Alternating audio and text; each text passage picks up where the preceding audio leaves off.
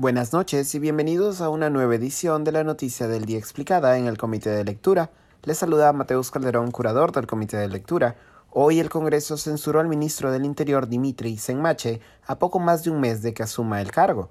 Senmache ha sido el quinto titular del convulsionado Ministerio del Interior en lo que va del gobierno de Pedro Castillo y entró en reemplazo del coronel PNP en retiro Alfonso Chavarri, quien se enfrentaba a una probable censura por parte del legislativo.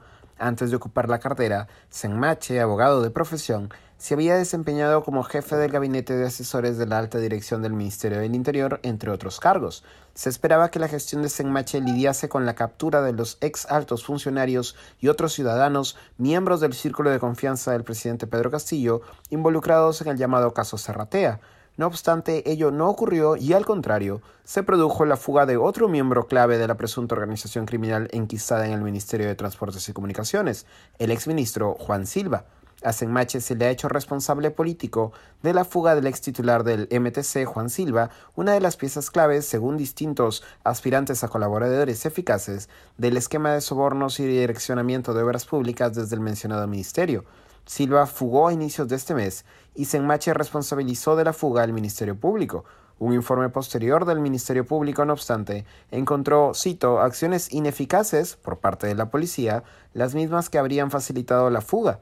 El ministro Senmache fue invitado primero por la Comisión de Fiscalización a responder por los cuestionamientos respecto de la fuga de Juan Silva y luego ya directamente por el Congreso para responder tanto por la fuga de Silva como por el asesinato de al menos 14 mineros en Carabelí, Arequipa. Después de que las respuestas de Silva no convencieran a las bancadas del Congreso, Fuerza Popular presentó una moción de censura contra Senmache, la misma que se votó hoy. La bancada fujimorista acusó al ministro de inacción al momento de capturar a Silva y a otros prófugos cercanos al presidente, así como de omisión de funciones en el caso de los asesinatos en Carabelí. Hoy la moción de censura fue aprobada por 78 votos a favor, 29 en contra y 8 abstenciones. Casi todas las bancadas votaron a favor de la censura, menos tres, el bloque magisterial, Perú Democrático y Perú Bicentenario. En los tres casos se trata de congresistas anteriormente cercanos o afiliados a Perú Libre, pero actualmente oficialistas. La bancada de Perú Libre, en contraste, el partido que ayer pidió la renuncia de Pedro Castillo a su militancia partidaria, el presidente la presentó hoy, votó a favor de la censura. Eso ha sido todo por hoy. Volveremos mañana con más información. Se despide Mateus Calderón.